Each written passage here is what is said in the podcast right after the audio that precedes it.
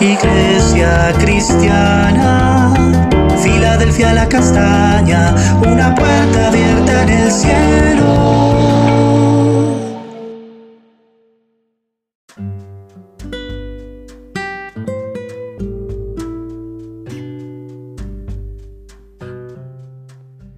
Buenos días, bendecida Iglesia Filadelfia la Castaña, una puerta abierta en el cielo. Continuamos nuestro estudio en el libro de Eclesiastés, el capítulo 2, versículos 10 al 11. Lo leo en la nueva versión internacional. No le negué a mis ojos ningún deseo, ni a mi corazón privé de placer alguno, sino que disfrutó de todos mis afanes. Solo eso saqué de tanto afanarme. Consideré luego todas mis obras y el trabajo que me había costado realizarlas, y vi que todo era absurdo un correr tras el viento y que ningún provecho se saca de esta vida. Entonces ya habíamos hablado de acerca de la inconformidad del hombre. Hoy hablaremos de la insatisfacción del hombre. Porque en este capítulo 2 el predicador nos habla de que él probó la alegría, la risa, los placeres, el vino, la sabiduría, el conocimiento, las riquezas, los siervos, eh, sus ganados, sus tierras, sus cantores, todo lo, lo, tenía el predicador. Pero nada le satisfizo, nada pudo llenarlo, nada lo pudo hacer feliz.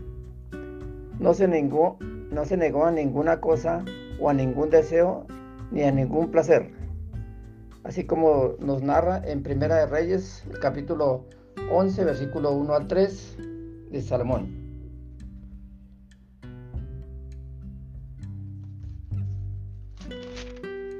Pero el rey Salomón amó, además de la hija de Faraón, a muchas mujeres extrañas, y a las de Moab, a las de Amón, a las de Edom, a las de Sidón, a las Eteas, gente de las cuales Jehová había dicho a los hijos de Israel, no os llegaréis a ellas, ni a ellas se llegarán a vosotros, porque ciertamente harán inclinar vuestros corazones tras sus dioses, y a estas pues se juntó Salomón con amor y tuvo 700 mujeres reinas y 300 concubinas y sus mujeres desviaron su corazón. Entonces tuvo más de mil mujeres, pero todo eso eh, no le llenó, no le satisfizo, sino antes lo condujeron al fracaso.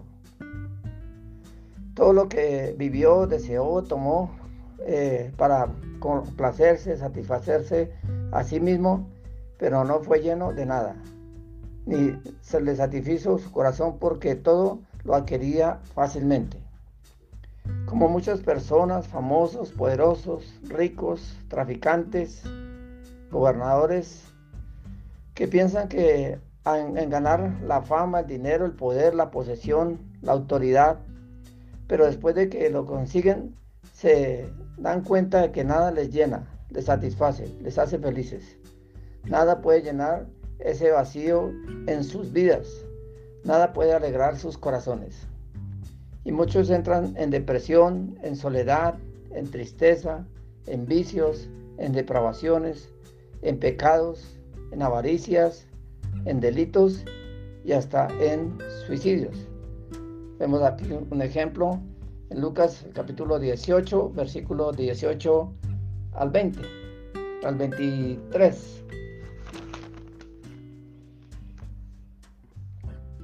Un hombre principal le preguntó diciendo, Maestro, bueno, ¿qué haré para heredar la vida eterna? Jesús le dijo, ¿por qué me llamas bueno? Ninguno hay bueno, sino solo Dios. Los mandamientos sabéis, no adulterarás, no matarás, no hurtarás, no dirás falsos testimonios, honra a tu padre y a tu madre. Y le dijo, todo eso lo he guardado desde mi juventud.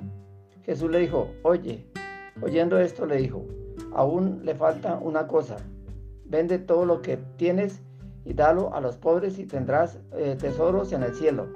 Y ven y sígueme. Entonces él oyendo esto se puso muy triste porque era muy rico. Entonces aquellas personas que tienen su mirada puesta en las riquezas, nada les satisface y no quieren eh, servirle al Señor. Porque todo lo que el hombre o la mujer se afana todo en la vida al ver que hacia atrás ve que muchas veces su trabajo era en vano y que no podía hacer nada, ni contentarlo, ni satisfacerlo, ni llenarlo. Porque la vida es como, un, como el humo, como el viento, como el agua que se escapa de las manos, como dice allí el predicador. Esto mismo nos lo enseña en Lucas el capítulo 12, versículo 16 al 21. También el Señor le refirió una parábola diciendo, la heredad de un hombre rico había producido mucho.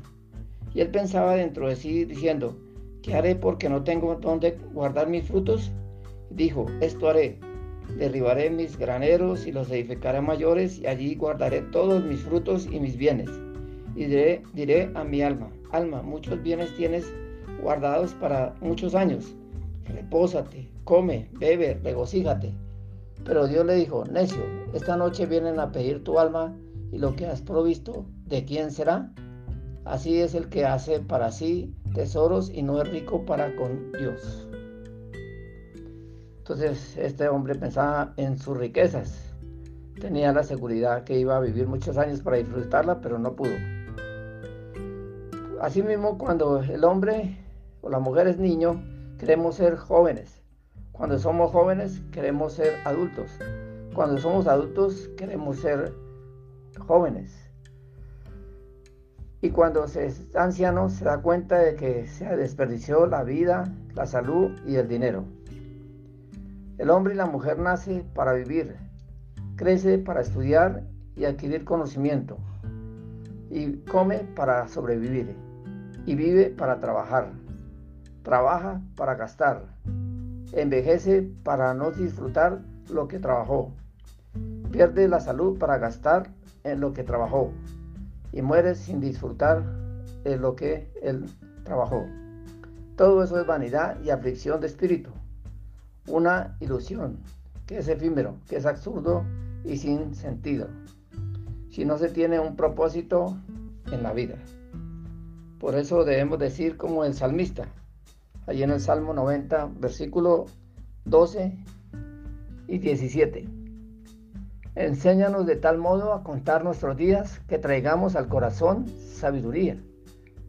Y el versículo 17 dice, sea la luz de Jehová nuestro Dios sobre nosotros la obra de nuestras manos confirma sobre nosotros. Sí, la obra de nuestras manos confirma. Entonces todo lo que tenemos que hacer es bajo la voluntad de Dios, Él es el que nos puede dar eh, la llenura y la satisfacción completa. Oremos. Amado Dios, en este día nos presentamos delante de ti para pedirte perdón por nuestra insatisfacción que muchas veces presentamos en nuestras vidas, porque no sabemos disfrutar de las cosas grandes y pequeñas que tú nos das.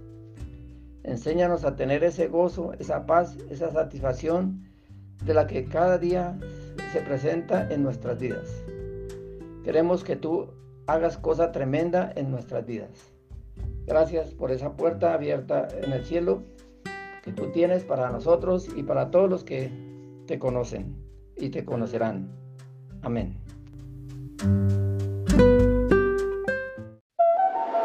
Iglesia cristiana, Filadelfia la castaña, una puerta abierta en el cielo.